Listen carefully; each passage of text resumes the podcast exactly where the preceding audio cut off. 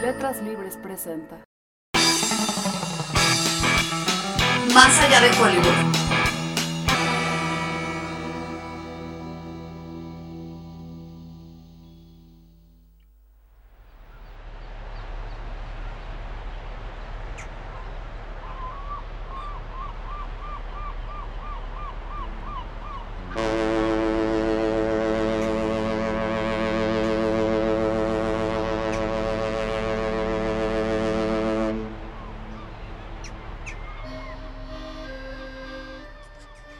El puerto del condado de Los Ángeles es uno de los más activos del mundo.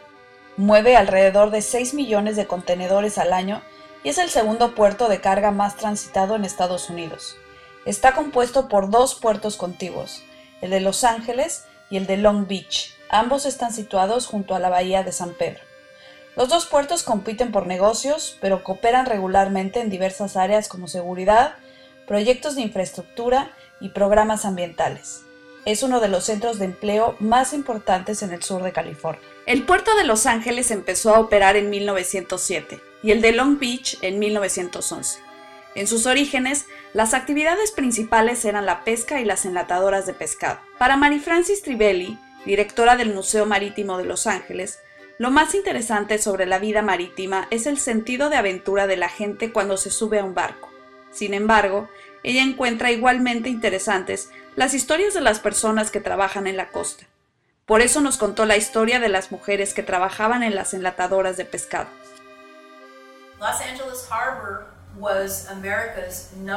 El puerto de Los Ángeles fue el principal puerto pesquero de Estados Unidos a mediados del siglo XX, y aunque los hombres hacían la pesca, las mujeres eran las que limpiaban el pescado para que estuviera listo para salir al mercado.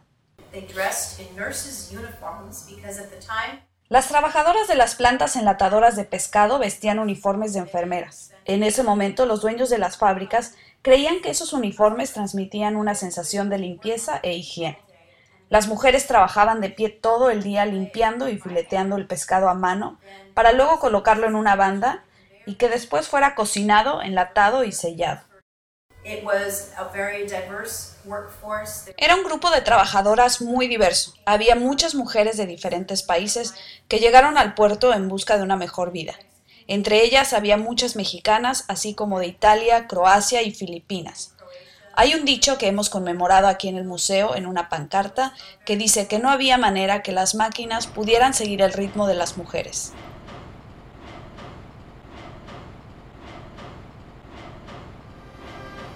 La historia de estas mujeres es parte de una exposición en el Museo Marítimo de Los Ángeles y Mary Frances Trivelli nos comentó sobre la relevancia de esta parte de la historia del puerto.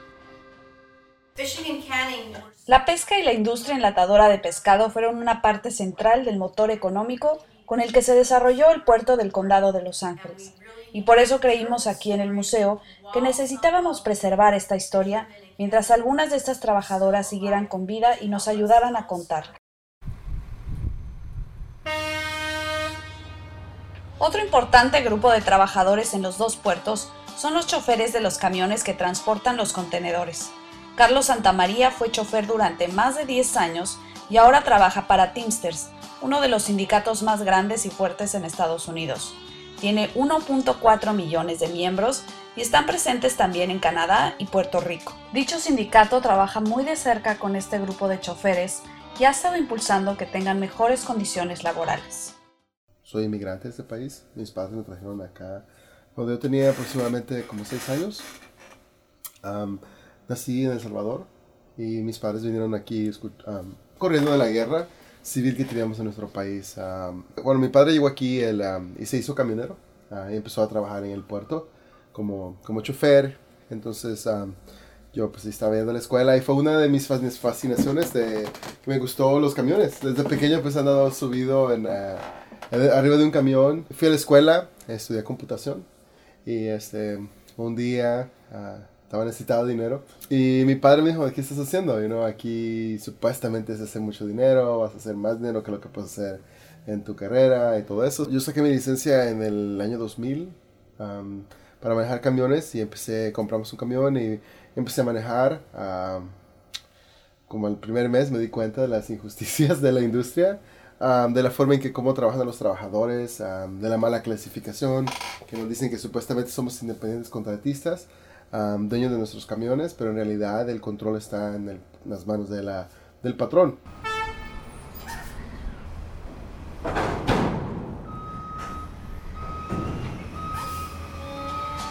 Uno de los principales problemas que enfrentan estos choferes es que son tratados como compañías independientes sin realmente serlo. De esta manera, las compañías transportistas para las que trabajan no tienen la obligación de darles ningún beneficio y los choferes quedan muy desprotegidos. En 2008, el entonces alcalde Antonio Villarraigosa impulsó un plan para renovar la flotilla de camiones del puerto de Los Ángeles. En ese momento había un plan para ampliar el puerto pero antes era preciso reducir la contaminación que éste generaba. La población que vive en las zonas cercanas a los puertos es afectada todos los días por los altos niveles de polución. Algunos de los barrios cercanos a la terminal marítima son de los más contaminados del condado de Los Ángeles. Se han hecho estudios que señalan que los residentes de esta zona tienen mayor propensión al cáncer. Según la alcaldía, con el programa de camiones limpios se redujeron las emisiones nocivas de los camiones un 98%.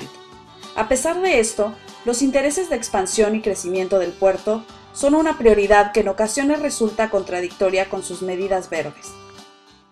La idea original del alcalde Villarregosa era cambiar la industria, cambiar el formato, ¿okay?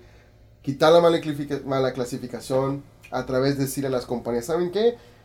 Necesitamos cambiar todos esos troques viejos para poder limpiar el aire, porque si tenemos una contaminación que está más allá de lo, de lo que es tolerable. Pero esos camioneros, esos choferes, no tienen la capacidad económica para poder hacer una, inversión de ese, nivel. Diría comprar un camión de 250 mil dólares. El plan del alcalde Villarraigosa contemplaba que las compañías transportistas contrataran a estos choferes del puerto como sus empleados, recibiendo a cambio un incentivo del gobierno para renovar la flotilla de camiones. La Asociación Americana de Transporte logró una suspensión de la ley que estaba impulsando Villarraigosa. Se cambiaron los camiones y se redujeron los niveles de contaminación en el puerto, pero solo se logró que algunos de estos choferes fueran contratados por las compañías transportistas. Una de las cosas interesantes de, de, este, de este, puerto de Los Ángeles y Long Beach, um, donde yo crecí, es de que yo siempre me acuerdo de hombres y mujeres que, que estuvieron peleando por un cambio y que sus tal vez ya no están con nosotros pero que esas luchas que ellos hicieron no han sido en vano porque sí hemos podido cambiar al punto que ahora hemos podido organizar una compañía y estamos a punto de organizar otras cuantas más que trabajadores están a punto de lograr contratos laborales. ha habido un gran cambio.